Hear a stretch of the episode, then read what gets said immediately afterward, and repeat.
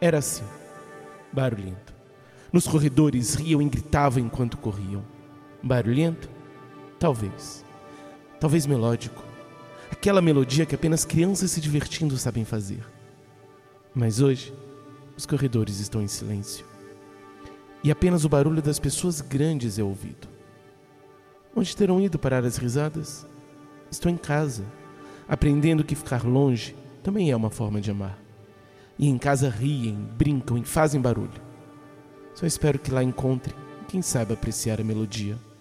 Eu sou Vitor Medeiros e esse é o podcast Puro e Simples. Comigo estão Caio Rios. Fala pessoal, mais um episódio aqui na quarentena, em casa, todo mundo gravando. Tenho certeza que hoje vai ser um dia muito divertido, uma gravação muito legal.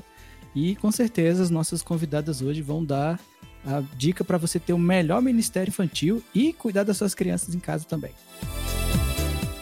Novamente conosco, Thalita Marcelo. Olá, gente, tudo bem? Estou muito feliz por estar aqui hoje, falando de um assunto que para mim é tão caro, tão importante. Tudo que envolve a infância, para mim, é fa fantástico. Eu tenho o maior prazer de falar.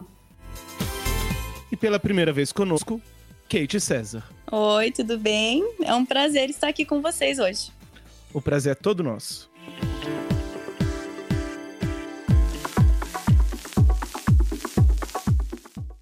Então, caminhando para o final da nossa sequência de podcasts sobre a quarentena, hoje nós vamos falar um pouco sobre as crianças na quarentena. Como a igreja pode ajudar a tanto as crianças lidarem com isso, como também os pais a lidarem com esse momento.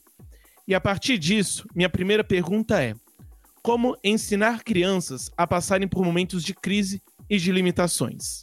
A principal referência para as crianças são os pais, né? Então, assim, os cuidadores, quem está sempre com elas, sejam os pais, tios, avós. É, as crianças, elas se espelham muito nos comportamentos que eles apresentam. Por isso que é importante ter em mente que a gente, o adulto, ele precisa estar tá monitorando o seu próprio comportamento. Ele precisa estar tá observando o seu próprio comportamento.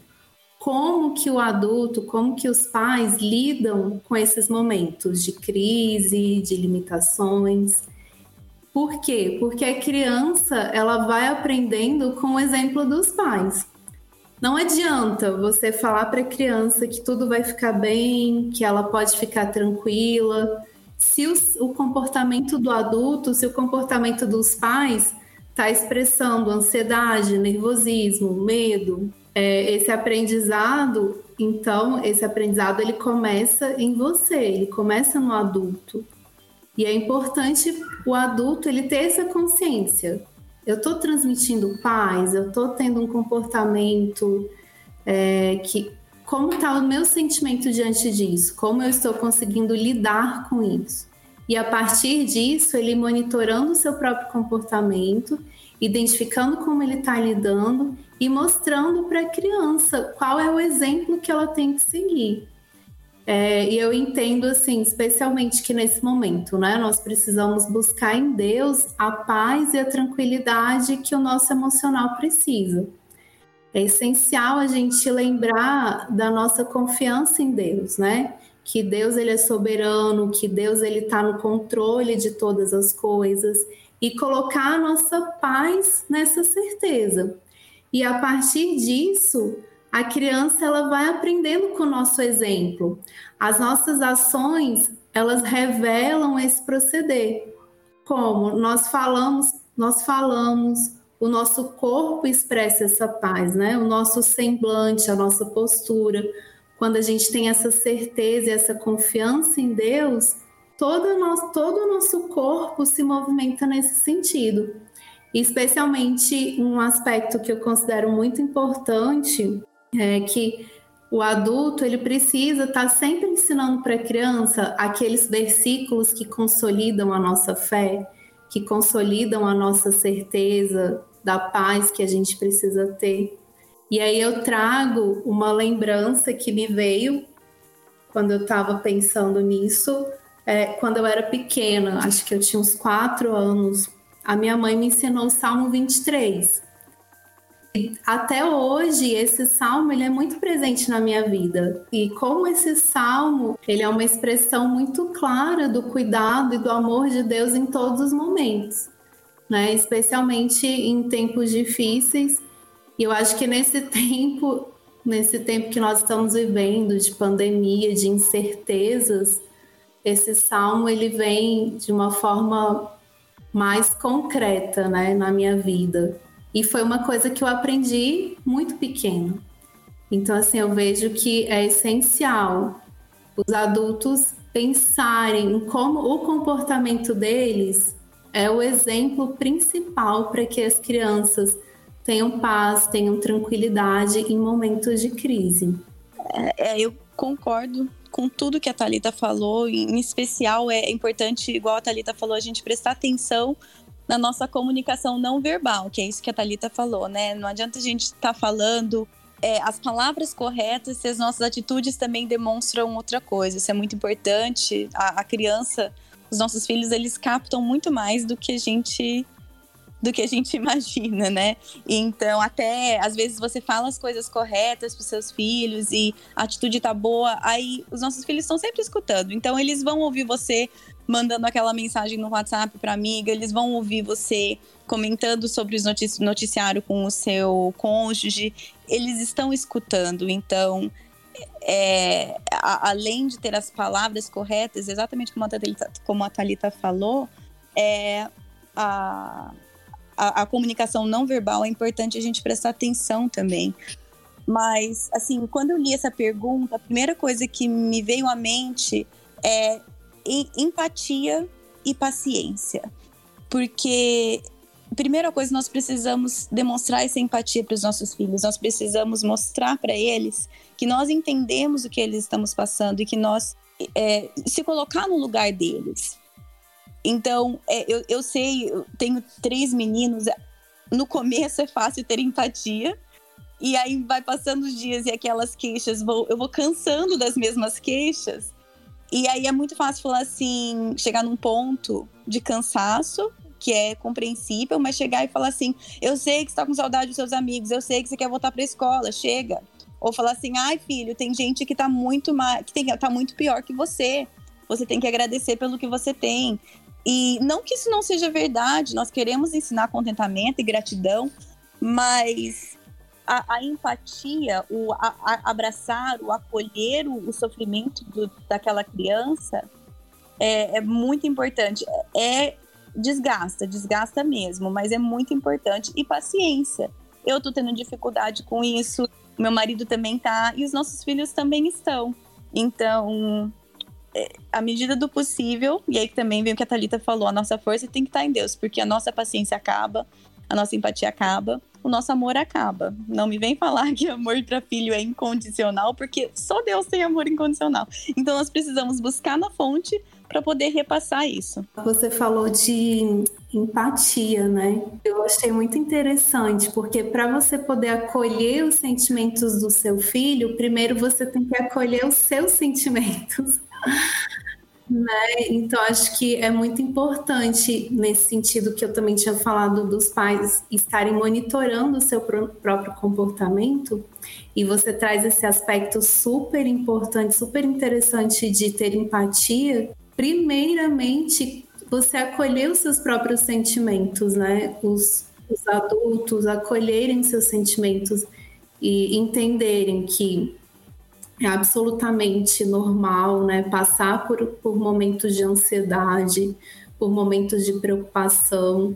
Mas como eu vou lidar com isso, né? A partir da nossa perspectiva cristã, que a gente tem a nossa fé na palavra do Senhor. E quando eu começo a acolher os meus sentimentos e entender a naturalidade de algum de sentir tantas coisas, é, eu consigo acolher os sentimentos da criança, né? Eu consigo ter empatia por aquilo que ela está sentindo e buscar formas de ajudá-la também nesse processo. Exatamente. Eu tenho pensado aqui muito a importância desse ensinar para a criança passar por tudo isso. Que eu vejo que boa parte do problema que nós estamos tendo, pelo menos no Brasil, não sei como está aí, é que as pessoas elas não aceitam limite. Elas não aceitam é, esse momento no qual elas precisam talvez se limitar de fazer algumas coisas, de ver algumas pessoas presencialmente, só online. Elas não aceitam que por um bem coletivo você precise talvez abrir mão de alguns de alguns prazeres, de algumas liberdades. E aí eu diria que vem muito dessa criação. Então, se os pais conseguirem hoje ensinar para as crianças que às vezes nós tendo que abrir mão de algumas liberdades por conta do amor ao próximo, nós vamos criar já pessoas mais empáticas. Mas se nós não temos essa criação, nós acabamos criando adultos que acabam que não vão ser empáticos e correm também o risco de não serem nesse momento pais empáticos. Então precisamos pensar na nesse auxiliar a criança também nesse sentido de que ela precisa passar por esse momento não apenas por esse momento, mas porque isso vai fazer com que ela crie é, é, habilidades, digamos assim, que vão ser muito importantes no futuro e vão ser muito importantes também quando ela for pai e também quando alguma coisa assim possa voltar a acontecer. Porque esses princípios de empatia vão sendo transmitidos. Sim, é, exatamente. É, é ensinar para os nossos filhos que deveria ser uma coisa simples, a gente não deveria nem ter que falar sobre isso, mas a verdade é que hoje em dia não é tão, não é tão óbvio que nós precisamos ensinar para os nossos filhos que a gente não faz só o que a gente quer e que tem várias razões por causa disso. É, tem muitos motivos pelo qual nós não podemos simplesmente fazer o que a gente quer. E aí trazer a palavra de Deus, do amor ao próximo. Por que, que nós não podemos visitar a vovó no momento? Porque nós amamos a vovó e nós queremos proteger a vovó nesse momento. Isso fica, a vovó quer ver você, nossa, eu sei que você quer ver a vovó, mas neste momento a melhor forma que a gente pode amar e cuidar da vovó é não ir vendo, não ir visitar, porque dessa forma a gente mantém ela mais segura. Então, eu acho que é, é bom pontuar isso sim. E o que eu acho muito importante é sempre perguntar para os nossos filhos antes de ensinar. É, porque, sim, nosso papel é ensinar, mas muitas vezes, né, como a Thalita vai poder falar isso muito melhor do que eu, o, o ensinar, é, o ouvir faz uma parte, é, o, ouvir é muito importante no ensinar. Então, ensinar não é só você abrir a sua boca para orientar. Então, sente na mesa, numa refeição, quando vocês estiverem conversando, pergunte. Eu sei que você está chateado por não poder ver a vovó. Por que, que você acha que a gente não pode ir lá ver? E pergunta como que isso te faz sentir? Qual que é a tua vontade? O que, que você pensa? O que, que você está achando disso tudo? Porque muitas vezes os nossos, a gente acha que, os, que a gente sabe que os nossos filhos estão sentindo, pensando e achando. Mas nessas conversas a gente vê muitas vezes que uh, estamos, estamos equivocados e que eles têm muito a contribuir. E a partir das perguntas e das respostas deles, então a gente pode é, arquitetar uma instrução, um ensino melhor e mais apropriado. É, a pergunta inicial, ela fala da, da questão de, desses momentos de crise. E me veio aqui à mente que uh, as crianças da pandemia, digamos assim, que estão né, vivendo a sua infância e têm passado por esse momento, elas vão ser marcadas no futuro. Então, é, a gente vai ter daqui a 10, 11 anos adolescentes e jovens que todos eles viveram um determinado momento marcante nas vidas, eu entendo. Eu queria saber, na opinião de vocês, se é, como que isso pode impactar o futuro das crianças? Vocês acham que tem pode ter relação é, em, em, impactos positivos, por exemplo, na, na relação dela com o resto da sociedade, já que a gente tem que ter essa prática de preocupação com o próximo do, do, do ponto de vista né, prático bem maior? Como é que vocês veem, veem isso? Eu não sei, sinceramente. Eu acho que é muito incerto, é tudo muito incerto. Vai de cada família, de cada experiência, cada pessoa está vivendo essa situação, cada família, cada contexto familiar está passando por essa situação de pandemia de uma forma muito singular. Eu acho que por mais que a gente faça previsões, né, gerais, é muito complicado. É muito complicado. Porque cada pessoa, cada família, cada experiência ela é muito única. Eu não sei como a Kate pensa, mas na minha opinião, eu acho que ainda é muito cedo, né, para a gente prever muitas coisas. E tudo que a gente for prever vai ficar de uma forma muito geral. Eu acho que a gente acaba perdendo a singularidade de cada criança, de cada pai, de cada mãe, de cada família, entendeu? Isso é algo muito particular, na minha opinião, né? Não sei que outras pessoas pensam, mas para mim é muito variável isso. Eu concordo, eu concordo 100% com o que a Thalita falou. Eu acho que a nossa responsabilidade, é, para quem tem filho, tô pensando aqui, né? A responsa responsabilidade minha e do meu marido aqui é pensar o impacto que isso vai ter na nossa família, nos nossos filhos, nas pessoas ao nosso redor que fazem parte da nossa convivência. E aí sim eu tenho controle, assim, até certo ponto, né? Mas assim, isso sim eu posso influenciar. Então, isso sim deveria estar.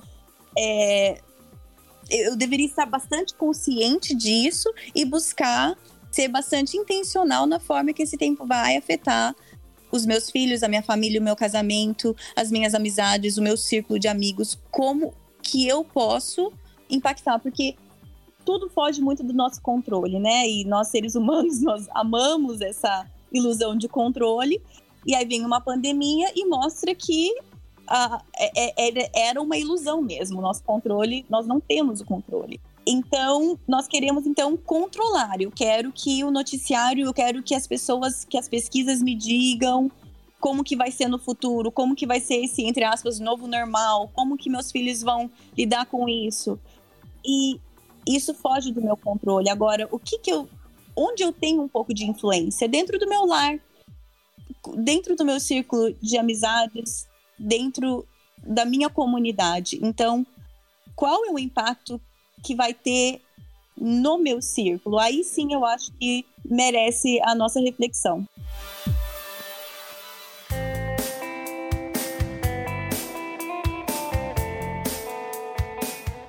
Como os pais podem atravessar com mais facilidade esse momento que requer mais trabalho? Eu estava pensando nessa pergunta e me veio à mente um, a citação de um dos livros do Viktor Frankl. Ele é um, ele foi um psiquiatra austríaco e sobrevivente de, dos campos de concentração, né? Sobre, sobrevivente do Holocausto. E ele tem uma frase que sempre me chamou muita atenção. Agora na pandemia ela fica voltando na minha cabeça, que é eu vou traduzir assim na minha cabeça, não sei exatamente como tá no português, mas a frase é o seguinte: uma reação anormal a uma situação anormal é um comportamento normal. Então, eu digo isso só para dizer: nós estamos numa situação anormal. Muitos dos nossos comportamentos estão anormais. E isso é normal. Então, vamos, vamos colocar dentro de uma referência e se você está sentindo, nossa, mas tudo tá de ponta cabeça, nada tá normal, pois é, isso é normal, porque nós estamos numa situação anormal. Então, acho que a primeira coisa, e acho que isso vai até ao encontro que a Thalita falou de é, acolher os seus próprios sentimentos, a gente precisa entender que todos nós estamos vivendo uma situação completamente anormal. As nossas reações vão ser anormais e, e isso é de se esperar. Agora, isso não quer dizer necessariamente que nós então vamos chutar o balde e não vamos nos preocupar de forma nenhuma, é isso que eu quero dizer. Porém, precisamos entender, estamos numa situação complicada, vai ser difícil, ok. Não vai ser normal, ok. A dinâmica da nossa família está mudando, ótimo. Precisamos aceitar tudo isso para que a gente então possa aceitar esse novo normal, essa nossa nova realidade, essa nossa nova dinâmica. Então, como atravessar com mais facilidade, eu acho que a gente tem que tirar essa ideia que a facilidade é algo a ser alcançado no momento. A gente tem que abraçar o difícil, entender que tá difícil. Agora, isso não quer dizer que vai estar desagradável, que a gente, que a situação familiar precisa ser uma, uma experiência negativa, muito pelo contrário. Mas para que os pais consigam, né, pai e mãe, consigam providenciar um clima agradável e acolhedor dentro de casa, precisa ter, os pais precisam estar se cuidando. E quando eu digo isso, né, obviamente, como cristã, isso é o quê? Isso é o priorizar o meu tempo com Deus. Eu tenho três meninos aqui em casa, eles um deles acorda super cedo e é correria e barulho o dia inteiro. Se eu quero um pouco de silêncio, eu preciso acordar antes que eles. Isso está vindo de uma pessoa que odeia acordar cedo, sempre odiei, nunca foi uma, nunca fui uma pessoa aquelas pessoas que acordam sorrindo e cantando, odeio. Porém, para priorizar o meu tempo com Deus, eu tive que adotar essa prática. Então, talvez não seja essa para você, mas como cristãos, pai e mãe cristão, nós precisamos então priorizar o nosso tempo com Deus, porque é dali que nós vamos retirar a força para fazer o difícil, certo? Para amar os nossos filhos em épocas de pandemia, para ter a paciência que não temos, porque tudo isso é fruto do espírito. E se eu não tiver conectado à fonte, eu não vou produzir esses frutos. É, é simples, certo? Perfeito isso que a Kate trouxe. Realmente a gente está numa situação muito nova, né, para todas as famílias, uma nova realidade, especialmente aqui no Brasil, que não tem muito essa questão do home office, né, do trabalho em casa. Eu acho que dentro da medida do possível, né, eu me arrisco a dizer que um dos aspectos importantes seria organização e divisão de tarefas. É, é muito interessante a, a realidade que a Kate trouxe, porque ela conseguiu ter uma percepção do que, que ela está vivenciando, né? Da experiência particular da família dela e ela fez uma adaptação. Não, eu tenho que acordar mais cedo para eu conseguir fazer as minhas tarefas. E eu entendo que agora, mais do que nunca, é importante que a criança tenha uma rotina, sabe? É, eu acho que é importante a família sem aquela cobrança excessiva, mas de uma forma bem tranquila, tentar estabelecer uma rotina, que é algo que é importante para as crianças. O quanto mais cedo você trabalhar essa questão de rotina, para elas terem clareza do que, que elas precisam fazer, para desenvolver esse hábito, o decorrer de toda a vida é muito importante a criança se sente mais segura quando ela tem uma rotina. É, feito isso, a criança pode saber quais são os horários que ela precisa de realizar determinada coisa.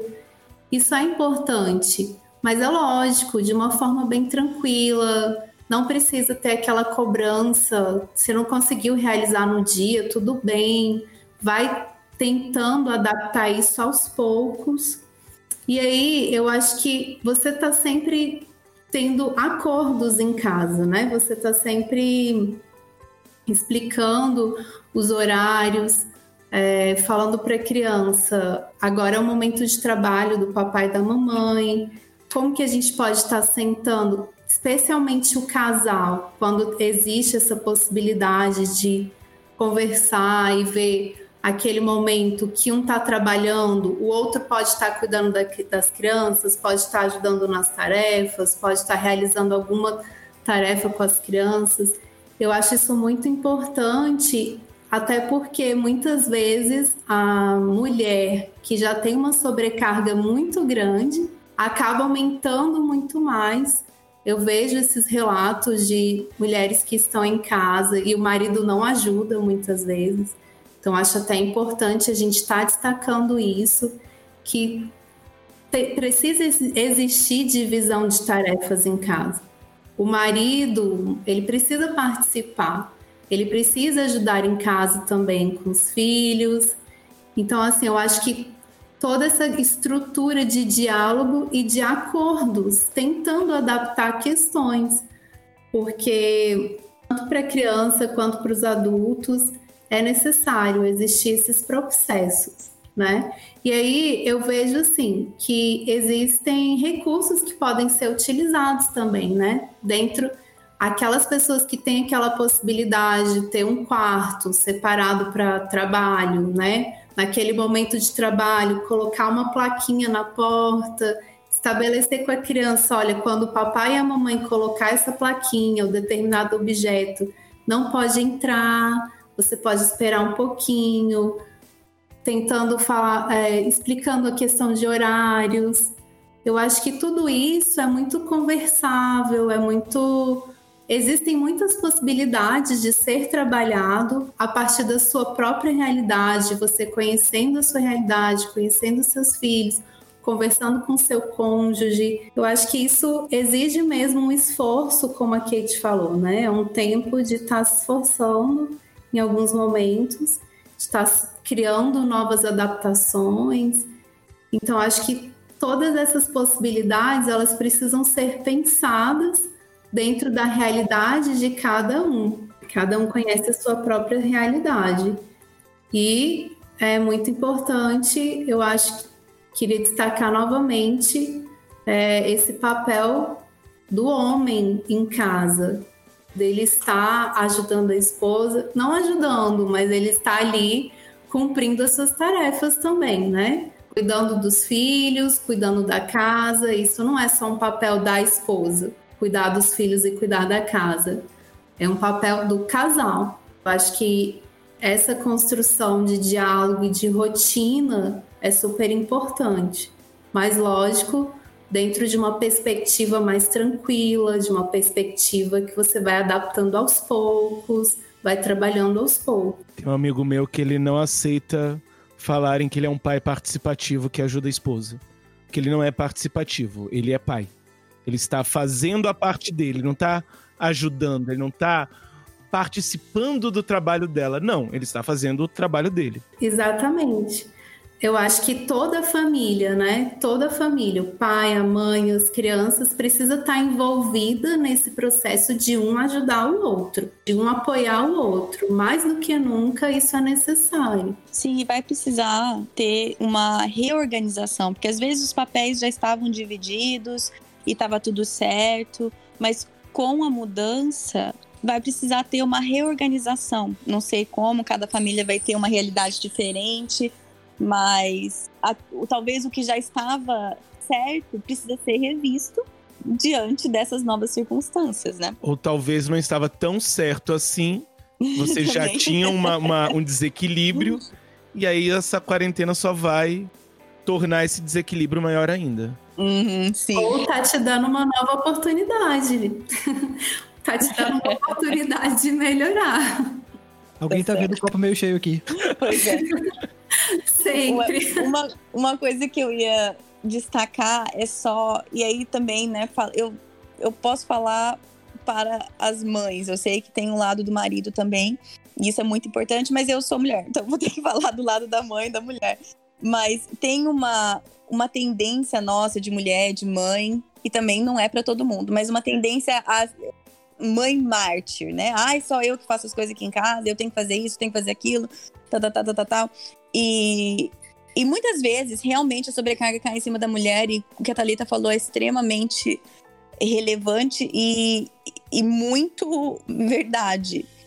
É, mas a nossa atitude também faz muita diferença. Então, precisamos, como tudo tá, tudo tá de ponta cabeça, certo? O mundo virou de ponta cabeça é necessário fazer todas as tarefas que você antes fazia, é importante também a gente dar uma priorizada, entender que talvez não vai sair tudo perfeito do jeitinho que você quer, porque também muitas mulheres tomam para si muita responsabilidade porque não aceitam o jeito que mais nenhuma pessoa faz, nem o marido, nem os filhos, nem nada. Então, ao, precisamos entender que tudo mudou. Talvez você sempre gostou das coisas feitas dessa forma, Agora precisamos nos adaptar até nas nossas é, exigências e no, nos nossos, nas nossas expectativas de como a casa vai funcionar a nível de coisas que são mais banais.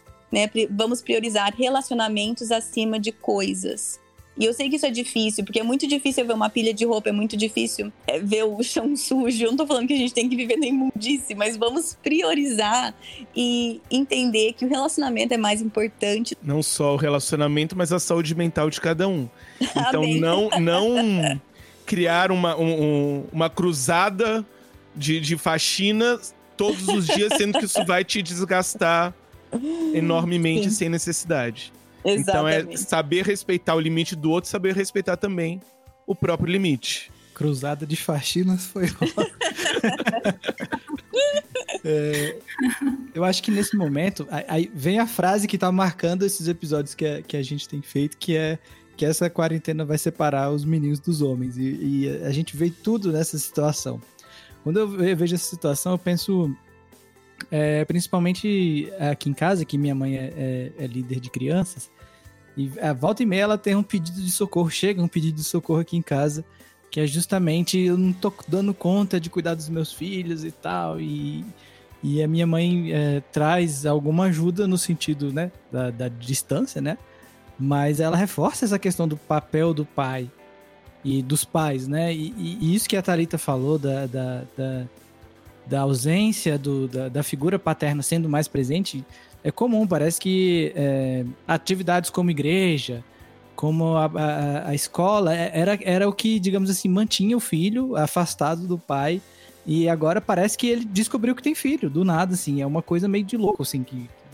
É como se chegasse, olha, descobri que tem uma pessoa lá em casa, um menino. O que, que eu faço com ele? E é a gente tem visto justamente isso, que é o desafio que é alguém sair de uma, de uma rotina, de uma, de uma cultura, digamos assim, não sei se é a palavra adequada, é, interna, de que agora você precisa fazer o que você já devia estar fazendo há muito tempo.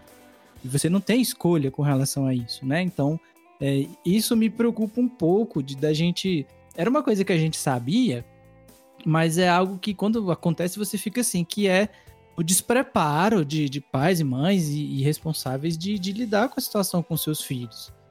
Então, assim, isso era jogado para debaixo do tapete enquanto ele tinha as atividades dele. Só que agora não, agora você tem que lidar com, com, com a criança de forma é, intensa, digamos assim. Você tem que. Você tá o tempo inteiro perto dele e você tem que, enfim, é, ter uma rotina, você tem que é, saber se divertir com ele, você tem que saber dar atenção a ele.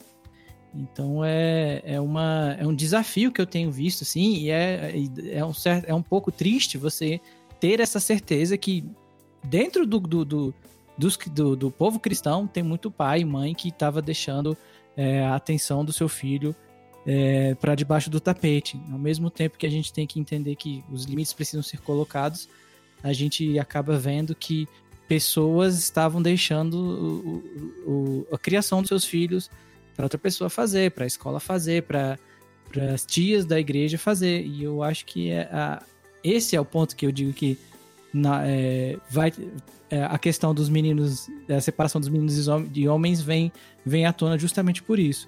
Quem é que vai aceitar o desafio e vai a, a, abraçar o verdadeiro papel de ser pai e mãe diante dessa, dessa pandemia?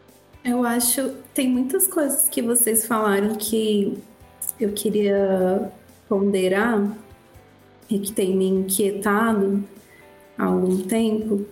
O primeiro ponto que a Kate colocou, né, dessa cobrança que a mulher tem, é, retomando já uma fala que se passou, mas trazendo de volta, é essa cobrança que a mulher tem, né, de cuidado da casa, de cuidado dos filhos, de muitas vezes não aceitar ajuda porque tudo tem que ser muito perfeito na perspectiva dela. Eu acho que isso também está muito relacionado com a cobrança social existente em torno da figura da mãe, da esposa. É uma cobrança muito injusta de perfeição, sabe? A esposa, ela tem que ser, a mulher, ela tem que ser perfeita, tem que ser uma esposa perfeita, tem que ser uma mãe perfeita, a casa tem que estar perfeitamente, tudo no, no lugar, tudo bem controlado. Os filhos precisam ser extremamente bem educados, bem monitorados. A esposa precisa cuidar da saúde dela, do corpo dela. Então, assim, é uma, uma cobrança muito injusta que existe em cima das mulheres e elas trazem historicamente essa perspectiva para a vida delas, essa autocobrança também. Então, eu acho que é o momento mesmo de estar tá pensando sobre isso e refletindo sobre isso e abrindo mão desse lugar de perfeição que ele não existe. Não existe a esposa perfeita, não existe a mãe perfeita, né? Você tá a, sempre vão existir falhas e elas são aprendizados, elas são oportunidades de estar sempre melhorando, mas que eu desejo de coração que as mulheres elas abram mão dessa autocobrança que muitas vezes destrói o emocional, que muitas vezes gera muitas feridas e que possam se perceber como mulheres imperfeitas, mas que estão caminhando sempre nesse processo de aprender, de crescer, de estar tá ali apoiando a sua família. Eu acho que isso é um ponto muito importante para a gente destacar. Eu diria que esse é um ponto fundamental, mas extremamente complicado. Eu falo até como terapeuta familiar, então encontro muitos casos assim. E aí, o primeiro ponto que nós temos que ter em mente, tem um psicólogo infantil que é o Winnicott, que é maravilhoso, e que ele falava da mãe suficientemente boa. Eu adoro ela. Porque a mãe, na verdade, ela não pode ser perfeita. Porque se ela for perfeita, o filho ele não vai se desenvolver. Ele precisa de um espaço para se desenvolver. Ele precisa sentir falta de água para aprender a falar água. Então, nesses ele precisa de um ambiente que seja seguro, mas que ao mesmo tempo possibilite que ele se desenvolva. E quando a mãe tenta de toda forma suprir isso, ela acaba dificultando isso. Ela dificulta quando é, é uma criança pequena e às vezes mesmo na adolescência, na, no início da fase adulta, a mãe vai tentando ainda manter esse essa posição e acaba sendo prejudicial. E para a mãe também é muito complicado. Tem um tema muito importante de, de ser abordado que é a ambivalência materna, que é essa, esses dois valores que se tem, digamos assim, que é essa é entender que ama o filho, mas ao mesmo tempo está super cansado e adoraria só por um dia desaparecer e aparecer na, nas ilhas gregas descansando sozinha, porque está muito cansada. E ok, isso faz parte. Ela não é a pior mãe do mundo por estar cansada. E aí nós vemos em muitos casos essa culpa. Ela, por estar cansada, por, por um momento pensar, nossa, como eu queria silêncio agora, e se sente culpada e se sente martirizada porque tem que ser esse ideal perfeito de mãe. Sendo que o ideal perfeito de mãe não existe.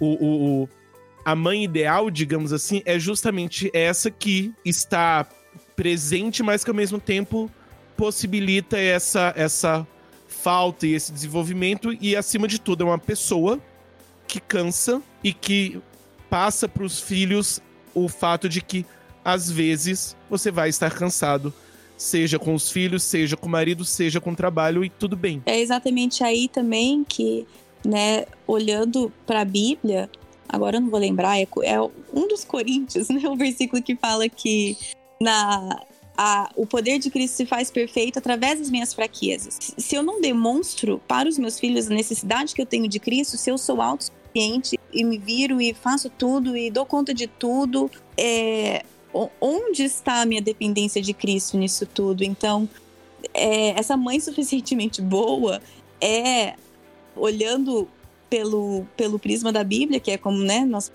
queremos olhar toda a nossa vida, é essa mãe que é suficientemente boa por causa do poder de Cristo aperfeiçoado nas suas fraquezas. Então, eu quero que meus filhos vejam que eu dependo de Deus todo santo dia. Eu quero que eles saibam que se a mamãe tem o tempo dela com Deus, ela é uma mãe melhor. Por quê? Porque ela depende totalmente de Deus e da força e que a força dele se aperfeiçoa nas nossas fraquezas. Então, eu também adoro essa mãe suficientemente boa, primeiro porque ela consola o meu coração, mas segundo porque é exatamente isso. OK, eu preciso ser a mãe que Deus quer que eu seja para os meus filhos, mas isso é uma mãe completamente dependente do poder dele. Principalmente que essa mãe perfeita que não falha, ela tá pegando o lugar de Deus. Exatamente. Outra questão que eu queria destacar é a respeito do que o Caio falou, né? Que muitas famílias lembraram que tem filho agora.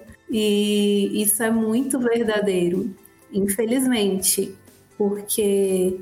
Mas eu acho que isso também está muito relacionado com a própria dinâmica da nossa sociedade atual. E diante de toda essa situação tão difícil que a gente está vivendo, né, de pandemia, de mortes e tudo isso, de quarentena, eu vejo que isso também é fruto da graça e da misericórdia de Deus.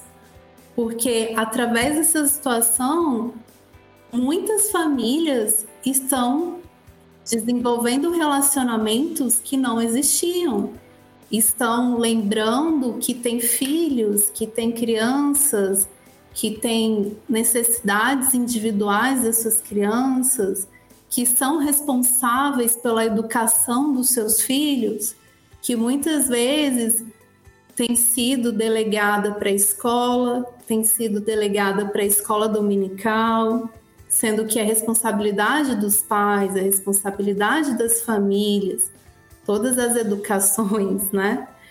E aí eu vejo que nesse ponto Deus tem sido muito bom. E aqueles pais, aquelas famílias que se abrirem para esse processo vão conseguir ter resultados muito positivos, sabe? De, de construir uma nova dinâmica, de construir no, um novo olhar, de se conhecer, de conhecer um ao outro, de poder conversar e trocar experiências. Essa é uma esperança que eu tenho nesse tempo, né, que nós estamos passando por um momento tão difícil, mas eu tenho certeza também que nós temos muitas coisas que nós vamos poder aprender, né, muitas coisas que vão poder melhorar também. Eu adoro criança, às vezes eles não se comportam, gritam. Aí. Aí eu pego a cabeça deles e. Educa a criança no caminho em que deve andar, e ainda, quando for velho, não se desviará dele. Provérbios 22, 6. A partir desse texto, minha pergunta é: qual o papel dos pais nas educações espiritual, emocional, moral, etc., dos filhos? esse provérbio tão conhecido, né? tão maravilhoso.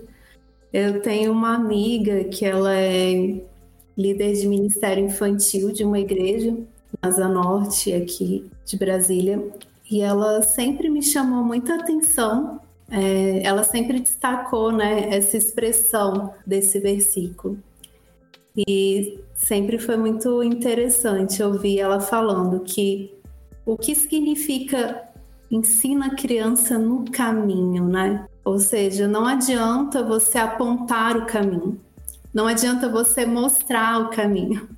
Você precisa estar ali, no caminho com a criança, caminhando com ela, com ações concretas, mostrando o exemplo que ela deve seguir. Aquele famoso ditado: faço o que eu digo, mas não faço o que eu faço, ele não tem vez nessa perspectiva bíblica, porque isso não adianta para a criança. Você pode falar o que for, a criança ela vai seguir o seu exemplo. Aquilo que você faz será o que ela irá fazer. Então, é, mais uma vez eu volto para que ela fala, né? Não adianta você delegar para a escola, delegar para a igreja e outros locais que têm essa possibilidade de educação a educação do seu filho, porque a, mai a maior responsabilidade sempre será dos pais. E o maior referencial de exemplo de ações sempre vai ser dos pais. E o que, que a gente vê hoje, né? Infelizmente, as famílias delegando essa responsabilidade das educações para terceiros.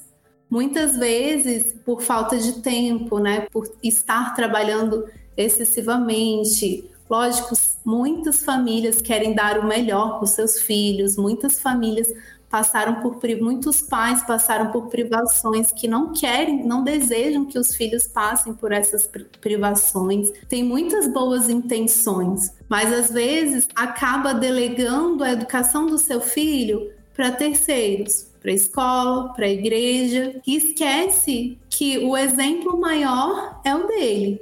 Então, eu acho que consciente ou, inconsciente tem sido muito prejudicial é, especialmente para as crianças de famílias cristãs, porque com a omissão da família, com a omissão dos pais, elas acabam muitas vezes aprendendo valores que vão contra os princípios bíblicos. Muitas vezes, por, por ausência dessa referência dos pais, ou por ausência da presença dos pais, as crianças ap acabam aprendendo valores não cristãos. Uma coisa que muitas vezes me deixava muito é, reflexiva mesmo. Por exemplo, como que crianças né, que cresceram na igreja, cresceram na escola dominical, na adolescência ou na juventude, se desviavam da igreja. E eu ficava assim pensando, nossa Deus, como isso pode, né? Como pode isso acontecer se a criança estava sempre ali na igreja, mas como ela se desviou? O que, que aconteceu nesse processo? É aí que entra, para mim, a responsabilidade dos pais. Como, como era esse contexto familiar? Como, quais eram as bases que os pais estavam dando para essa criança ali no dia a dia? Porque você pode morar na igreja, mas se a sua, o seu momento individual com Deus, se não existe esse momento, não adianta entendeu? Eu acho que a Kate falou de, um, do, de como ela quer, como ela deseja mostrar para os filhos dela a dependência de Deus na vida dela, o quanto ela precisa de Deus. Então, ali desde pequenos, desde criança, eles têm visto a vida dela de busca ao Senhor, de confiança ao Senhor. E ela está deixando esse legado para as crianças, está deixando esse legado para os seus filhos esse legado de que eles precisam confiar em um Deus que está ali presente, em um Deus que supre as nossas necessidades, que supre as nossas limitações. Mas para isso acontecer, eles precisam ver isso na vida dela. Eles precisam ver ela vivendo esse processo, ela vivendo essa caminhada, ela estando no caminho com Deus. Então, assim, eu acho que esse versículo ele é muito, muito mesmo chave para a gente entender o papel dos pais na educação dos filhos. É estar no caminho com eles, é estar sendo exemplo, é estar vivendo ali dia após dia, estando com eles, ensinando, ouvindo, orientando. Uma das coisas também que a Kate falou anteriormente foi a questão de perguntar. Isso é parece assim tão tão basilar, mas isso não é vivenciado na infância muitas vezes. Por quê? Para mim, essa perspectiva de perguntar, ela está muito relacionada com o entendimento de respeito à criança, de respeito à infância. E muitas vezes a construção de infância e de criança que a gente tem é que é um pequeno ser, né, um pequeno indivíduo que tem que fazer aquilo que os pais acham que ele tem que fazer. A gente esquece que a criança, ela tem uma personalidade própria, ela tem uma visão de mundo, ela é um sujeito, ela é um indivíduo nessa sociedade, mesmo sendo criança ela tem opiniões. Ela não foi. Não é porque os pais geram essa criança que eles têm domínio sobre essa criança, que eles têm que impor aquilo que eles pensam. É uma construção, é um diálogo, é uma é uma experiência de respeito, respeito mútuo, entendeu? A criança também merece ser ouvida, ela merece ser orientada, ela merece ser valorizada. Os pais têm esse papel de educar. dentro dessa perspectiva de respeito. Eu acho que isso é essencial no contexto familiar. Essa é uma passagem bíblica que é tão utilizada e, e eu acho que é pouco compreendida também. Eu tenho pesquisado e tentado entender algum, principalmente essa passagem bíblica no logo que meu primeiro filho nasceu, porque é uma passagem tão tão citada para educação de filhos e tudo mais. E a, a primeira coisa que me veio à medida que eu comecei a estudar isso é que isso é um provérbio, não é uma promessa. Né? Muitas vezes a gente olha isso como uma promessa, que se você ensinar, educar a sua criança no caminho, ela não vai se desviar dela. Agora a gente tem que entender também os gêneros literários da Bíblia, certo? Assim, Provérbios ele é um livro de sabedoria e ele, assim, ele, ele fala sobre verdades generalizadas, né? Até o último versículo aqui desse mesmo capítulo, do capítulo 22, fala assim, aqui, é, tô, é, viste o homem diligente na sua obra, perante reis será posto. Ou seja, tipo, qualquer pessoa que faz bem o seu trabalho será exaltado. Sim, mas quantas pessoas não? Então, assim, são verdades generalizadas que devem ser é, levadas em conta, precisamos aprender com isso, mas não é uma promessa de Deus. Então, eu acho que essa é a primeira coisa que nós precisamos entender que muitas vezes eu, eu talvez estou falando só da minha natureza pecaminosa, mas é muito fácil eu olhar para uma família e falar assim, oh, olha, aquilo desviou, os pais erraram. E muitas vezes, igual a Thalita falou, muitas vezes faltou ali mesmo. Mas não é uma promessa de Deus. É uma sabedoria e nós precisamos buscar essa sabedoria, mas não é uma promessa. Então, infelizmente isso tira um pouco da minha da minha segurança, tira a nossa esperança. Agora, eu também já ouvi esse versículo interpretado como é, no caminho que deve, deve andar, essa parte, no hebraico, ensina a criança de acordo com o caminho dela. E aí eu já ouvi a interpretação que precisamos então respeitar a personalidade da nossa criança, o jeito dela, tipo, o jeito da madeira, né? Não vamos mexer no jeito da madeira. Precisamos ter bastante é, respeito pela personalidade da criança, mas não obviamente, não tolerar o pecado.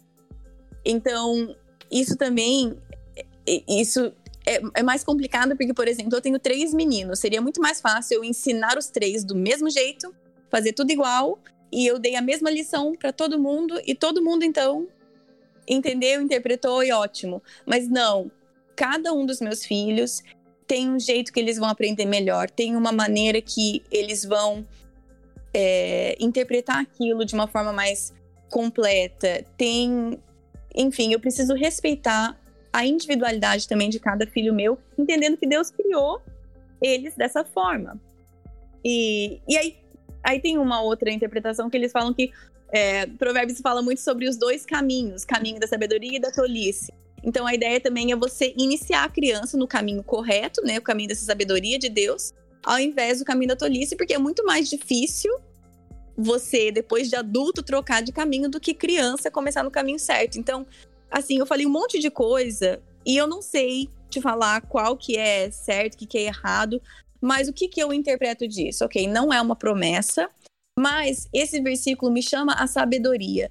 E a sabedoria de Deus me diz o quê? Que eu não. Isso requer uma ação minha, requer um envolvimento ativo, que não é algo passivo. E, e o meu papel é realmente de discipular, é um discipulado contínuo. Não é só levar meu filho na igreja, exatamente como a Thalita falou, não é, é não é terceirizar esse trabalho para a igreja. Ah, mas eu levo nas duas, três vezes a semana meu filho na igreja. Não é isso não é só contar as histórias clássicas da Bíblia e garantir que ele sabe responder certinho. Quem que foi nos Covos Leões? Daniel. Nossa, como meu filho é bom, como eu estou ensinando no caminho. Não é só isso. É caminhar ao lado desse filho. É respeitar a maneira que Deus o criou. É estudar a personalidade dele para que eu possa então servi-lo e acompanhá-lo da melhor forma, mas também não é tolerar pecados.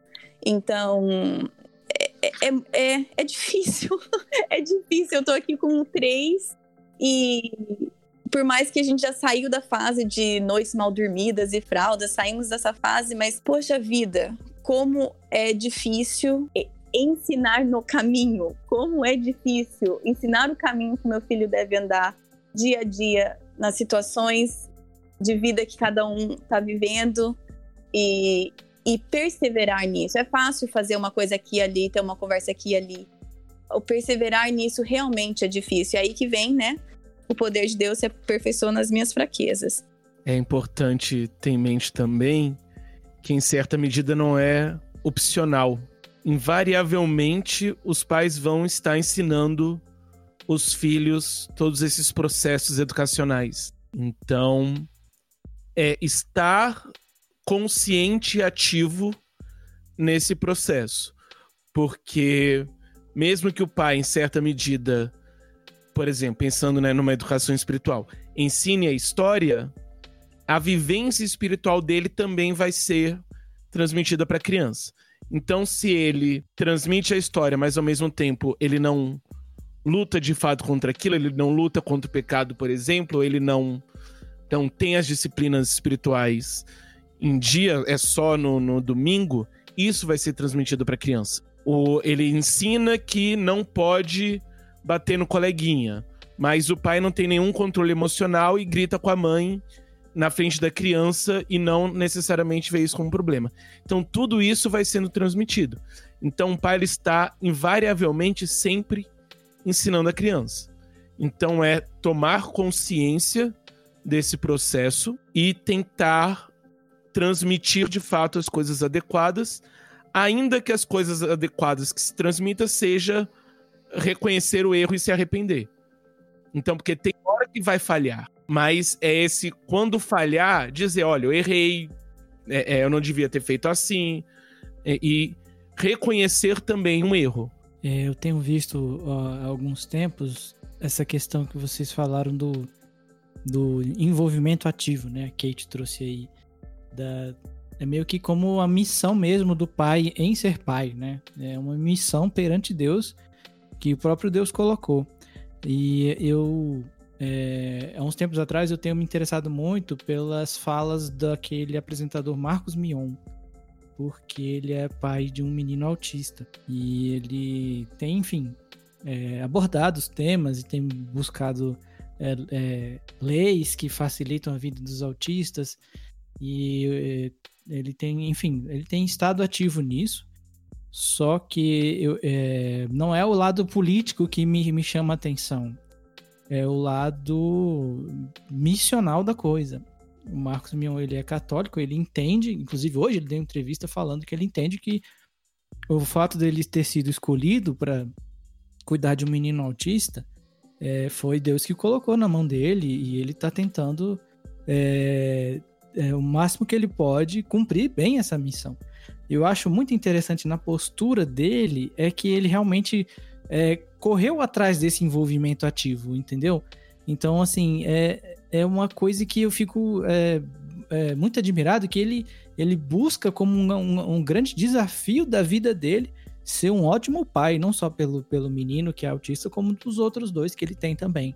Então, assim, você vê e você fala tanto de coisa que ele quis aprender, ele quis correr atrás, ele quis é, entrar nesse mundo e tentar oferecer para os filhos dele é, é o máximo, uma experiência maravilhosa de, de, de, de, de pai, né? Assim, e eu acho muito interessante que, que esse tipo de exemplo. Então você vê, Marcos Mion via ele quando ele era piores clipes do mundo, eu me divertia até. Eu não, eu não, na minha cabeça era meio que é, impossível é, alguém se tornar como ele, como ele, né? E é um, um baita preconceito meu, porque eu basicamente estou dizendo que como se eu mesmo fosse impossível de ser um pai.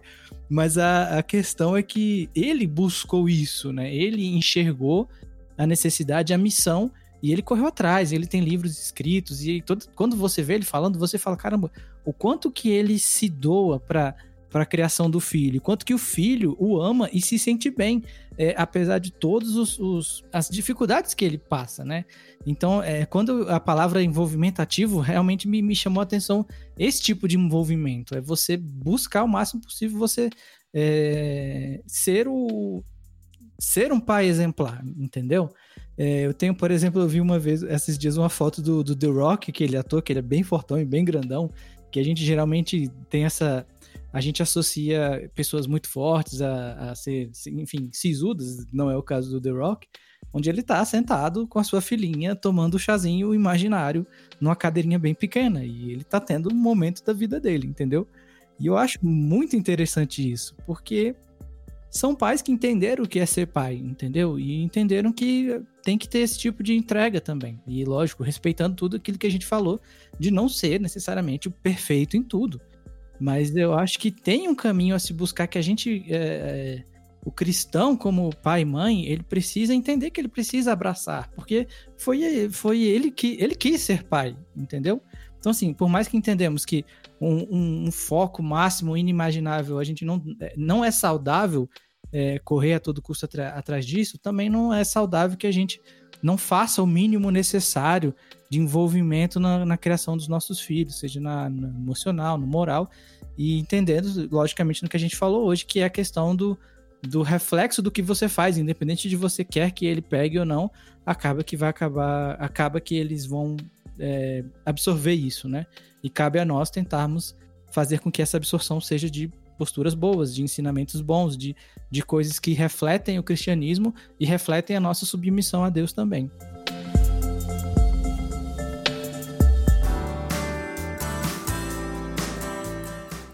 De forma prática, como os pais podem aproveitar a quarentena para se tornarem mais ativos nesse processo de desenvolvimento dos filhos? Uh, de forma prática, ótimo. Aí que, assim, eu tenho algumas sugestões, algumas ideias práticas, mas a verdade é que vai depender de cada família, né? Então, vai depender do, dos gostos, da, da dinâmica, mas a, a palavra mesmo é intencionalidade. Vocês precisam conhecer os seus filhos e, e buscar atividades e, e, e momentos familiares que vão a família de vocês. Então, a, a, verdade é que, e aqui eu vou falar, tá? O meu mais velho tem nove anos. Então, a minha experiência vai até essa faixa etária como mãe. Além disso, não tenho. Mas e, os, os meus filhos, por exemplo, eles não precisam de muito tempo meu. Mas eles precisam de um tempo focado e intencional. Então, uma coisa que a gente faz aqui e para ser bem sincera, a gente fazia muito melhor isso antes. Recentemente a gente não tem feito muito bem, né? Vida real. Mas uma coisa que a gente faz é, é tempo especial com cada um dos três. Então, agora é o tempo especial da mamãe com o Lano. E a gente tem 15 minutos. Quem que você gostaria de fazer? 15 minutos parece que não é nada. Mas para eles é muita coisa. É tempo que eu não vou fazer mais nada que eu vou fazer exatamente o que aquele filho quer que eu faça, dentro de certos limites aceitáveis, obviamente. Mas se você quer brincar disso, a mamãe é toda sua por 15 minutos, nós vamos fazer isso. Então, eu tenho três. 15 minutos para cada um, eles dão menos de uma hora do meu tempo, eles se sentem completamente é, acolhidos. Eu encho, a gente fala, né, de encher o tanque da criança, a gente enche o tanquinho dele de amor, porque eu fiz exatamente o que aquela criança fez, sem distração nenhuma, só eu e aquela criança. E assim, tem horas que você assim, ah, eu queria mais. Ok, depois a gente vai poder ter mais tempo, depois a gente vai fazer outra coisa. Mas isso é uma coisa simples, porque muitas vezes a gente acha que precisa sentar por horas e horas. E às vezes a gente fica uma hora brincando no chão com o nosso filho, com o celular do lado, ou assistindo o jornal enquanto faz. Ah, deixa eu aproveitar e ler isso daqui, deixa eu aproveitar e responder essa pessoa, enquanto eu estou, entre aspas, filho. É, eu acho que o tempo seria melhor aproveitado. Pouco tempo e intencional e focado. Então, essa é uma, uma dica prática, de novo, sabendo que cada família tem uma realidade.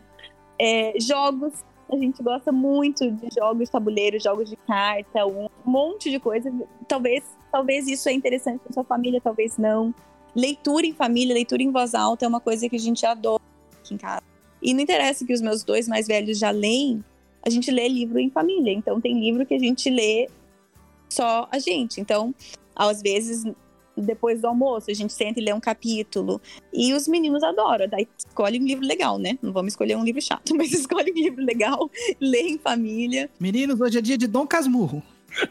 É, exatamente, por favor, né, gente? Não vamos fazer isso com as crianças. Oh, deixa de ser chato. Escolhe um livro divertido. A Thalita ficou, Thalita ficou doída agora. As crianças adoram. Dom Então, né? Casmurro? sabedoria nessa hora. Mas é, noite de filme família, sabe? Não precisa de muita coisa. Não precisa de muita coisa. E uma coisa que eu queria falar é a gente precisa desmistificar um pouco essa ideia de culto doméstico. Talvez não seja para todo mundo, mas várias pessoas que me procuram falam assim: ai, como que você faz o culto doméstico? Como se precisasse ter uma liturgia igual tem na igreja. A ideia do culto doméstico é ter um tempo intencional de ensinar os nossos filhos no caminho, certo? Então, isso não precisa, e na verdade não deve ser uma coisa longa, demorada e chata. Não é essa a intenção, não é isso que nós queremos passar para os nossos filhos. Talvez é você ler uma historinha da Bíblia toda noite, talvez é vocês só. A gente tem um negocinho aqui em casa que, de novo, vida real, a gente não tem usado recentemente, mas por um tempo foi, por um tempo foi bom aqui em casa. É, um, um baldinho com um palitinho, com uma foto de cada membro da família, assim, avós, tios, primos, sobrinhos, essas coisas também. E aí, é, às vezes pegava um palitinho para quem, por quem que você quer orar. Cada criança escolhia um, dois, três palitinhos. Né? Isso dependia do cansaço dos pais. Cada um pode pegar um palito só hoje à noite, por favor. Bom, mas assim, é, coisas simples. Não precisamos e não devemos ser chatos e exaustivos nesse nosso ensino. Vamos desmistificar um pouco essa ideia de culto doméstico, porque muitas vezes é aquela coisa, quando a gente acha que uma coisa é muito complicada, muito difícil, a gente não faz.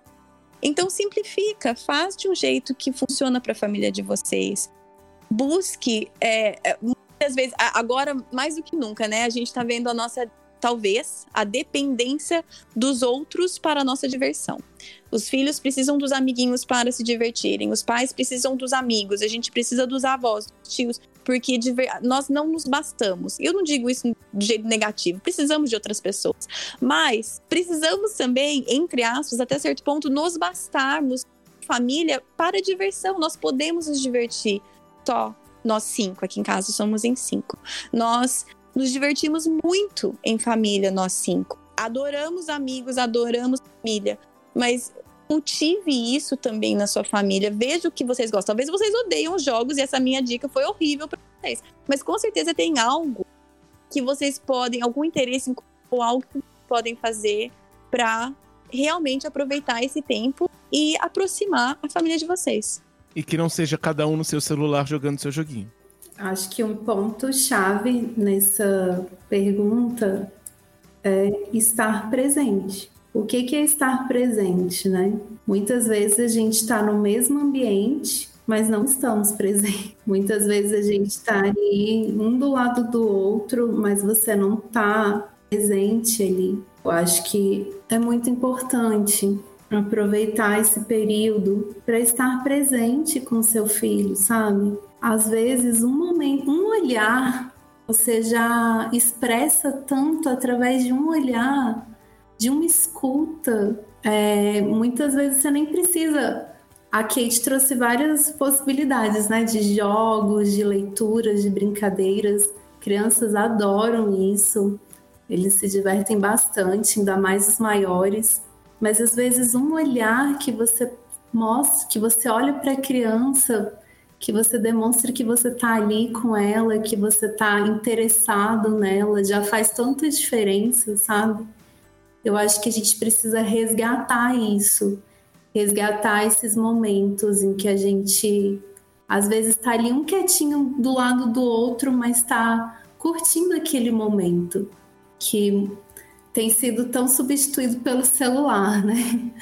Você não consegue mais estar tá em silêncio um do lado do outro. Você tem que estar tá no celular, você tem que estar tá fazendo alguma coisa.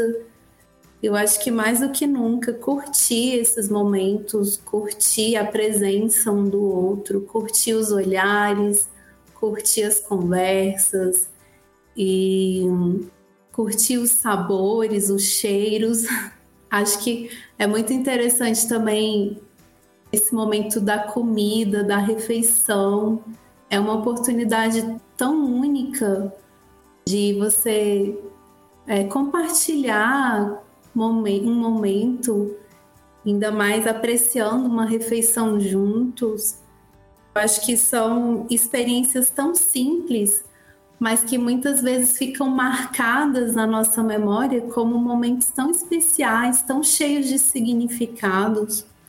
Eu acho que isso precisa ser resgatado. Especialmente, acho que a gente está tendo essa oportunidade de resgatar esses momentos simples, mas cheios de significados e que podem gerar boas memórias para as crianças. Eu acho que as crianças sentem muita falta. Muitas crianças sentem muita falta só dessa presença, essa presença presente dos pais. Sem aquela preocupação de trabalho, de mil coisas na cabeça, né? Que a gente vê como a nossa sociedade está cada vez mais, né? Sempre nessa correria, sempre nessa dinâmica de preocupação, de ansiedade, de tanta coisa para resolver, mesmo em quarentena, né? Muitas vezes, como aumentou a carga de trabalho para muitas famílias, mesmo dentro de casa, sua cabeça está longe, a cabeça dos pais está longe. E eu acho que é importante estar presente, estar vivenciando esses momentos, estar curtindo esses momentos. É, como a Kate falou, 15 minutos. 15 minutos, mas cheio de significado. 15 minutos, mas cheio de atenção plena, sabe? 15 minutos, mas que a criança está se sentindo ali é, completa, porque ela tem a concentração toda para ela da mãe, porque ela está aproveitando esse momento de construção, de relacionamento. Eu acho que isso é essencial. Pensando numa dica prática, eu diria: pare e olhe ao redor.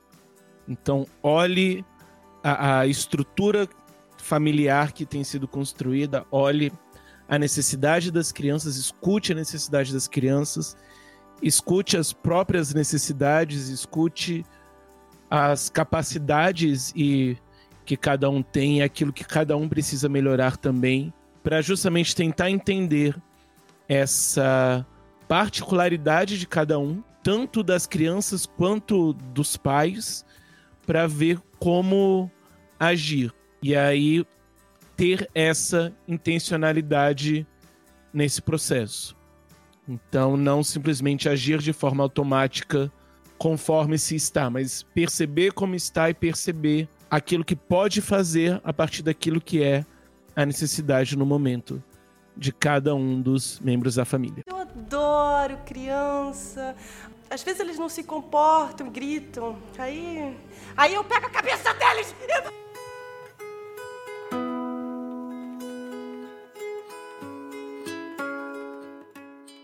como os ministérios infantis das igrejas podem auxiliar os pais na educação dos filhos durante a quarentena. Olha só, como professora da escola dominical de crianças, eu quero de novo aqui ser a chata, ser chata, mas porque é uma realidade que eu tenho observado há um bom tempo que a educação cristã cabe à família.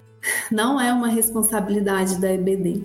A EBD, a Escola Bíblica Dominical, ela tem o seu papel de estar ensinando a criança, né, a Bíblia, os princípios e valores bíblicos, mas a responsabilidade principal da consolidação da educação cristã, da consolidação da fé cristã é da família é uma construção da família, é uma responsabilidade dos pais. A igreja, ela é uma complementação daquilo que deveria ser consolidado, construído em casa, no culto doméstico em família e no exemplo dos pais. É, foi muito interessante esse aspecto que a Kate falou, né, de desmistificar o culto doméstico. Ele não tem que ter a liturgia da igreja, eu concordo totalmente com isso. Eu acho que até porque para mim a criança ela aprende com exemplo.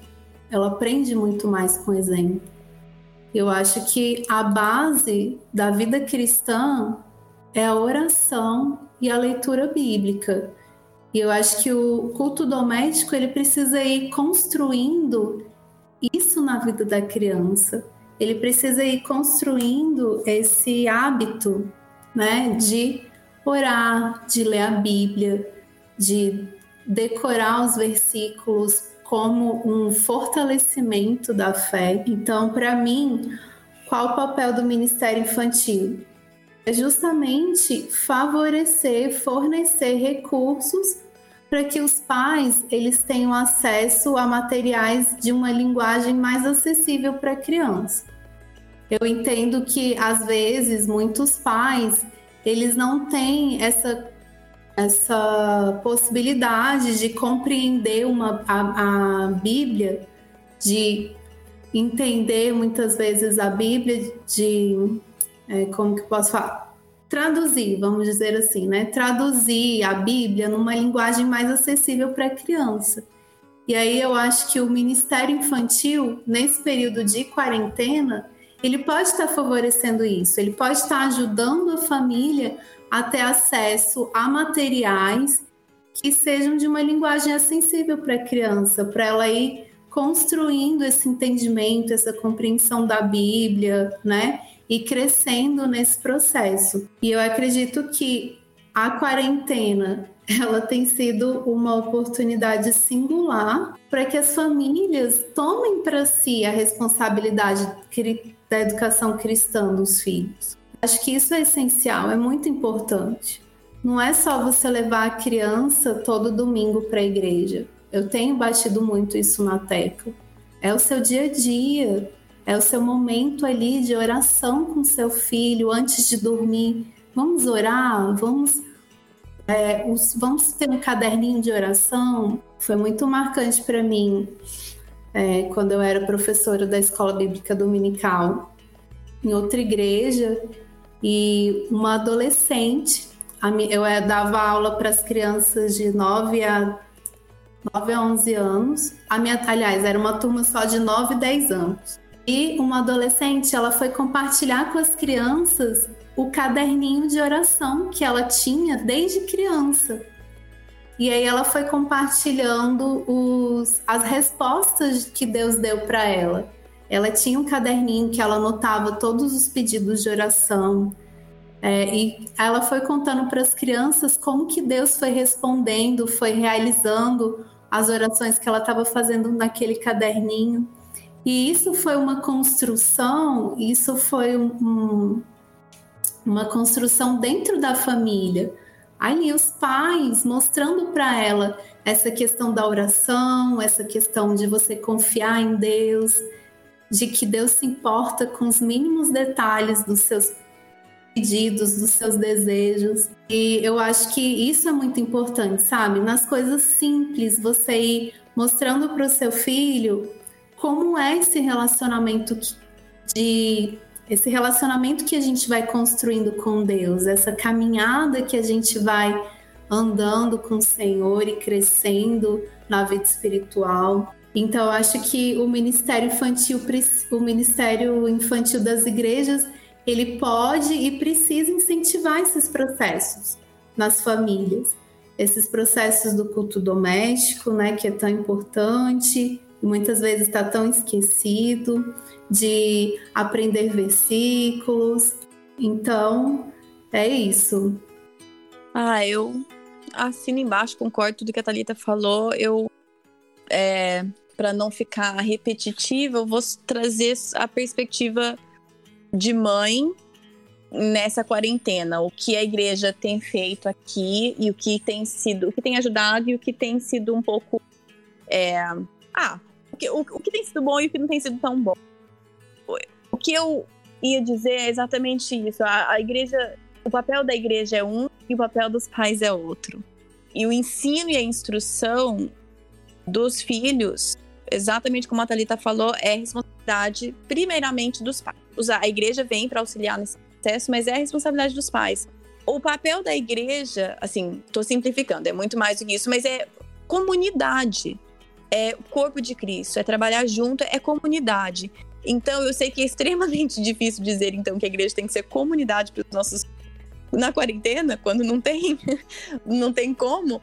Mas o que, que tem tocado mais a vida dos meus filhos nesses momentos? São as aulas, são as vídeos. Não. É quando eles recebem um cartão da professora deles no correio. É quando vem, é quando tem uma ligação via Zoom com o pinho deles específico, né? O grupo pequeno deles, essas coisas. Então, é, e não que as aulas, as videoaulas não sejam importantes, sejam legais, elas são, mas. É, e claro que cada realidade tem uma coisa diferente, mas a pergunta que você colocou mesmo é como as igrejas podem auxiliar os pais. E aí que está a resposta. É tudo que a Thalita falou aí. A, o papel da igreja é auxiliar os pais nesse, nesse nosso papel e nossa responsabilidade, que é o ensino e a instrução dos nossos filhos nos caminhos de Deus. Então, para mim, como mãe, a maior o, o, maior presente que a igreja tem dado, o maior serviço que a igreja tem dado pra gente, pros meus filhos nessa quarentena, são os toques pessoais. São quando aquela, aquela professora manda aquele e-mail específico pro meu filho e fala assim: lê pro Lucas, por favor. Ou meu outro filho tem uma ligaçãozinha com pequeno dele. E ele consegue ver aqueles cinco, seis amiguinhos que ele tá junto todo ou, ou tava, né? Senão daqui a pouco ele não lembra nem da cara dele. Aí, ou ele recebe um cartãozinho no correio, que foi aniversário dele, a escola dominical dele lembrou dele. Poxa vida, essas coisas, a igreja é comunidade, corpo de Cristo. Isso é o que eu, como pai, como mãe, nós como pais, é isso que eu preciso que a igreja seja para o meu filho. Porque eu sei que eu e meu marido não somos o suficiente para o meu filho eles, para os meus filhos, eles vão precisar de outros adultos, adolescentes, jovens na vida dele, na vida de cada um deles, porque vão ter coisas que eles não vão poder falar com os pais. Óbvio, vão ter coisas que eles não vão querer falar com a gente. Então eu quero outros adultos, jovens da igreja que têm esse relacionamento com meus filhos, que eles possam buscar isso neles. Então, para mim, o que a igreja pode fazer é ser criativa em formas de manter esse sentimento de comunidade para os meus filhos. E para mim também, né? Porque eu também estou precisando. E para mim também vai ser diferença. Mas para os meus filhos, o que a igreja pode fazer, está fazendo aqui, é realmente acolhê-los da forma possível como comunidade.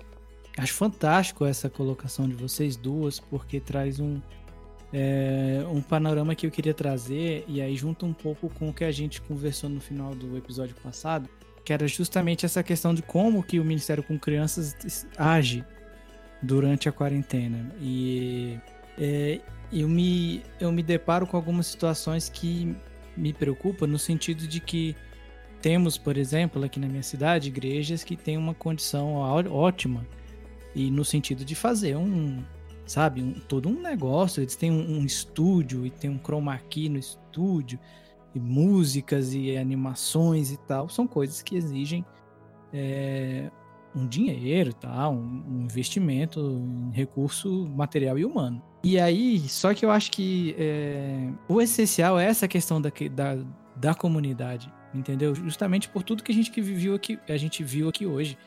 A questão do papel dos pais a questão do papel é, da responsabilidade de cada um.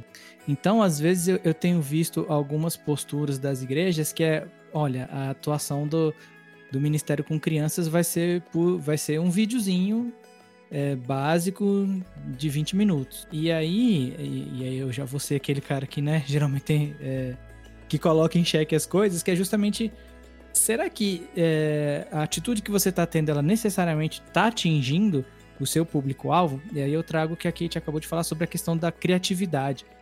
Então, nós temos visto algumas pessoas é, replicando o que se fazia em sala de aula é, em vídeos. Então, ao mesmo tempo que você tinha aquelas questões dos visuais e tal, das, das, das coisinhas que se fazia em sala, que é muito legal, a gente tem isso transferido para o vídeo e ao mesmo tempo você não consegue, né? Você não consegue entreter o suficiente é, das crianças. Porque você está num ambiente que tem uma, uma iluminação ruim, tal, uma captação ruim e tal. E eu entendo, e aí com, com relação à edição de vídeo, eu, eu tenho um pouquinho de, de, de, prática ao longo dos anos, eu acho que é, é algo que traz muito pouco resultado.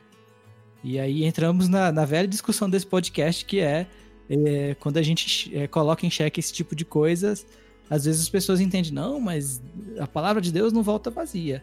Mas precisamos fazer o nosso melhor. Então, quando eu vejo é, a defesa da criatividade, a defesa da, da comunidade, do, do mostrar o seu amor, diferente do que de, da necessidade de necessariamente construir alguma coisinha, é, algum vídeo, digamos assim, eu acho que é muito esclarecedor. Porque às vezes eu tenho visto pessoas que se colocam uma cobrança, meu Deus, a igreja do fulano tem lá 350 pessoas no Ministério com crianças e tem bonecões imensos e animações e tal.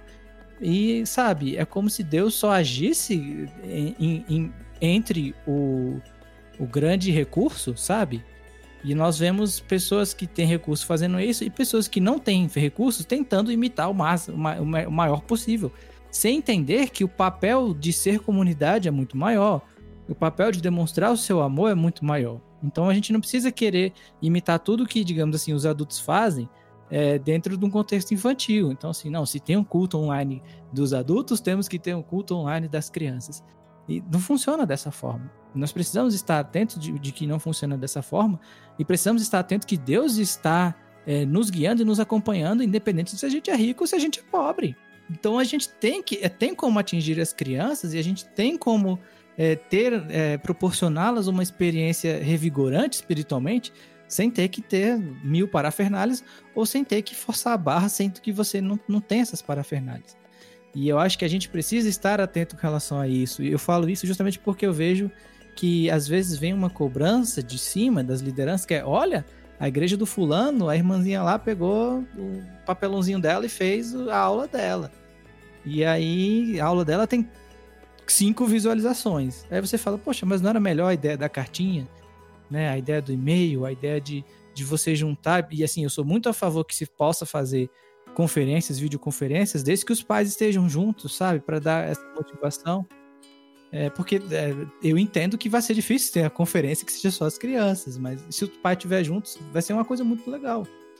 Então, é, é importante a gente ter esse pensamento crítico com relação às atitudes que a gente está tendo, pra gente não ficar dando um murro e ponta de faca, entendeu? Pra gente fazer o certo da maneira certa. E às vezes a gente tem menos estresse fazendo é, e tem um alcance maior e a gente alcança mais crianças e consegue contribuí-los nesse, nesse período sem ter que fazer mil, digamos assim, montar mil coisas que às vezes não vão ter tanto impacto, mas a gente às vezes acaba se dando, se deixando levar por influências que às vezes não pensaram necessariamente de como alcançar o coração das crianças.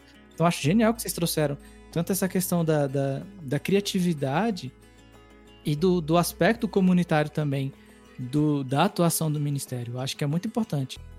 É, deixa eu só falar uma coisa aqui que só para deixar claro, eu, eu acho que, né, eu não quero, a nossa igreja ela faz algumas videoaulas e a gente aqui já dança várias vezes esse louvor infantil da, da igreja, então vejo valor nisso, eu não quero desmerecer o trabalho das pessoas e eu sei, espero que não tenha ficado impressão, mas aí também, igual você falou, Caio, poxa, corpo de Cristo, não podemos talvez direcionar as nossas crianças, tipo, olha, essa igreja postou um louvor legal, entra lá, dance com suas crianças desse louvor e de acordo com os nossos recursos e a nossa realidade, poxa, nós vamos fazer isso. Então, eu, eu, sei que eu sei que a gente entra nisso de competição, de ah, então se eles fizerem a gente também tem que fazer. Ah, por que nós não podemos então, né, juntar como corpo de Cristo e apontar para outros recursos que existem? Poxa, essa igreja tem um recurso super legal, gente. Pais, porque nós estamos aqui tentando instrumentalizar os pais. Pais, é, ó, dá uma olhada nesse estudo que essa igreja fez, que tem bastante recurso para fazer esses vídeos. Dá uma olhada nessa, nessa ideia aqui de um devocional em família que vocês poderiam fazer. Olha, que, e que horas que eu poderia fazer uma ligação com seu filho só para falar que eu tô com saudade, entende? Cada, exatamente você falou, cada um entendendo a realidade e, e se, se fosse possível juntar como corpo de Cristo, é, eu acho que cada igreja poderia servir uma a outra também, não só cada igreja servir os seus próprios membros. Toda essa questão, não, não só dessa pergunta, mas de todo episódio, leva muito essa reflexão realmente de qual que é, qual que tem sido o papel do Ministério Infantil no, na educação das crianças. Não só os pais que acabam usando o Ministério Infantil como um depósito do filho ou então um, uma terceirização de uma educação que deveria ser dos pais. E mesmo agora, até que ponto tem se esperado um trabalho muito mais monumental do Ministério Infantil para ajudar essa criança na quarentena, sendo que o trabalho principal deveria estar na mão dos pais. Então, precisamos pensar realmente qual que tem sido a, a função do Ministério Infantil dentro do, do corpo de Cristo. Eu diria não só do Ministério Infantil, mas de todos os ministérios, como que essa disponibilidade de um ministério, de um trabalho dentro da igreja, acaba sendo tanto dentro da igreja quanto na constituição espiritual de cada um. Mas isso é tema para o próximo episódio.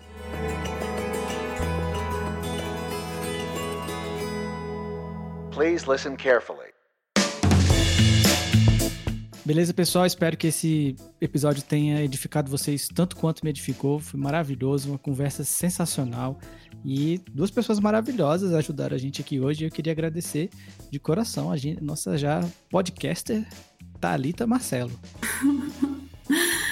Nossa, eu agradeço demais o Caio, o João por essa oportunidade, por estar estarmos juntos nessa caminhada de crescimento cristão. Eu tenho aprendido muito com vocês. E esse podcast, gente, foi muito amor para mim. Como eu aprendi, eu amei demais conhecer a Kate. Já quero seguir ela nas redes sociais se ela tiver. e enfim, queria agradecer muito por ter aprendido, por poder compartilhar com vocês um pouquinho daquilo que eu tenho aprendido, daquilo que eu sei, e das minhas reflexões, das minhas inquietações. Espero que possa também estar gerando reflexões, inquietações naqueles que puderem ouvir e que nós possamos estar aí caminhando juntos, crescendo juntos e passando por esse período que tem sido desafiador, aproveitando para entender os nossos sentimentos, entender o que a gente precisa trabalhar, entender os nossos processos, termos paciência conosco, com, os nossos, com as crianças, com as, os nossos familiares. Enfim, eu desejo de coração que todas as famílias possam estar crescendo durante esse período, crescendo da melhor forma e é, deixando mesmo Deus estar trabalhando no coração de cada um. É isso, muito obrigada mesmo de coração. Queria agradecer também a presença da Kate César, que ela é do podcast Projeto do Coração, o podcast mais fofo do Brasil. E foi uma honra ter você aqui. Muito obrigado, Kate. Ah, obrigado. Prazer foi todo meu. Muito obrigado pelo convite. Foi um prazer aqui conversar com vocês. E sim, eu comecei o podcast Projeto do Coração, o podcast mais fofo do Brasil, foi isso que você falou? Foi. Enfim, comecei ele uns dois anos atrás. E é, é toda essa temática, é tudo que a gente conversou. Eu faço entrevista a cada duas semanas com convidados sobre algum tema específico e, e realmente tem sido um prazer enorme para mim, porque eu tenho conhecido muita gente, aprendido demais e isso tem sido um presente de Deus para mim. Então, eu não tenho redes sociais pessoais, eu mesma não tenho rede social, o podcast tem. Então, né, no Instagram é arroba PDC Podcast, mas se você procurar em qualquer plataforma de podcast, ou no Spotify, ou no Deezer, você acha o Projeto do Coração lá. E estamos à disposição. Muito obrigada pelo convite, foi um prazer. Foi maravilhoso, muito obrigado. Tô vendo aqui que vocês têm uma página no Facebook e uma no Instagram também. Ah, é verdade, tem o Facebook também, esqueci. eu tenho duas amigas muito queridas que cuidam das redes sociais para mim, porque eu não sou muito de redes sociais e elas tomam conta. Mas É, mas tem sim, é verdade. Não, eu, eu, eu coloquei para seguir o Instagram aqui e recebi um textinho maravilhoso. Nossa, bem bem-vindo, olha só. Eu tô falando. Você devia Oi. usar o slogan como o podcast mais fofo do Brasil. então tá bom, a partir de agora é isso. É isso aí. Não só do Brasil, né? Você grava de onde mesmo? Eu nasci aqui nos Estados Unidos, mas eu fui pro Brasil com 10 meses de idade. Então, eu cresci no Brasil, faculdade no Brasil, casei no Brasil, meu marido é brasileiro.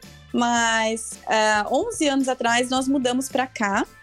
Aí depois fomos servir como missionários na Espanha por um ano. E aí voltamos para cá, eu tava grávida do primeiro filho. Então, aí nós ficamos aqui. Então, já fazem mais de 11 anos que saímos do Brasil morro de saudade, morro de saudade do Brasil. Então, até o podcast é uma forma, um presente que Deus me deu de estar conectado e me sentindo um pouco mais parte do Brasil. Só invadindo um pouco esse momento de agradecimentos. É um podcast que eu gosto muito e indico bastante. É o podcast do coração. Vocês não perdem por ouvir ele. Vão lá conferir, sério. Muito obrigada. Enquanto você permanece nas suas casas, você vai ouvir os outros episódios do nosso querido podcast Puro e Simples cujas postagens ficam em podcastpurosimples.com.br. Lá você ouve o episódio na íntegra e também confere algum texto extra e algum material que a gente coloca lá. Geralmente a gente está sempre colocando alguma coisinha, algum link para você acompanhar, tá certo? E não deixe de acompanhar a gente nas nossas redes sociais. No Twitter nós somos Puro Simplescast e no Instagram podcast puro simples, não tem um ezinho no meio. Podcast puro simples, você pode ir comentar, deixar seus likes nas nossas fotos, nas nossas postagens, mandar uma DM, a gente vai entrar em contato. Outra coisa muito importante é que você acesse, se inscreva no nosso canal do YouTube. Só chegar no YouTube e colocar podcast puro e simples, você também vai ter acesso aos episódios na íntegra. Temos lá marcando um minutinho de cada postagem. Tá muito legal o material e é uma boa para você mostrar para alguém que não está acostumado com esse formato de podcast da forma como a gente tá, né? Então você se inscreva, clique no sininho para você acompanhar nossas notificações e também pode colocar um comentário lá, beleza? Além disso, você pode nos achar nos maiores principais agregadores de podcast disponíveis no mercado, como Spotify, iTunes, o Deezer e também o Google Podcast, beleza? Então é isso, a gente se vê na próxima. Kate, você pode fazer uma oração pra gente encerrando? Claro. Senhor Deus, muito obrigada, Pai. Obrigado por essa oportunidade, obrigado por essa conversa, obrigado por todas as pessoas aqui participando que puderam trazer cada um um pouquinho da sabedoria que vem do Senhor. Então, eu agradeço por esse momento de um exaltar o teu nome de uma forma diferente do outro e, e é, todos nós podemos exaltar o teu nome juntos, Pai. É isso que nós somos chamados a fazer como corpo de Cristo e, e olha só, estamos fazendo isso digitalmente. Então eu peço sabedoria, Deus, que nós possamos lembrar que não precisamos estar presente de corpo físico para sermos igreja. Sei que todos nós estamos sentindo saudade disso, mas eu peço sabedoria, especialmente na criação dos nossos filhos, na liderança das crianças da nossa igreja, que nós possamos ser igreja dentro da nossa casa, e dentro da nossa congregação da forma que for possível nesse momento histórico que estamos vivendo. Então eu peço sabedoria para os pais que estão ouvindo, que eles possam buscar força em ti e que o Senhor possa ministrar na vida dos filhos deles através dos pais. O Senhor colocou esses filhos sob a autoridade desses pais por um motivo e eu peço então, como diz em Tiago, que se não temos sabedoria, podemos pedir que o Senhor nos dá livremente. Então, Senhor, estamos pedindo sabedoria. Peço que o Senhor nos dê sabedoria livremente para que possamos instruir os nossos filhos. E eu peço sabedoria para nós também, como igreja, em como servir essas famílias. Em nome de Jesus. Amém.